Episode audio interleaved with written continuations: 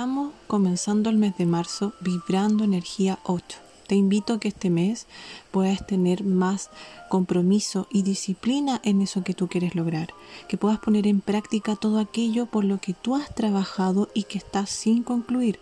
También que puedas lograr por tu propia decisión confianza y fuerza interna. Esta es una energía que desde la astrología se asocia con Saturno, que viene a lo que limita, lo que restringe, lo que enseña para que tú evoluciones. Trae también grandes recompensas por la labor realizada si estás alineada con tu propósito, con tu verdadero.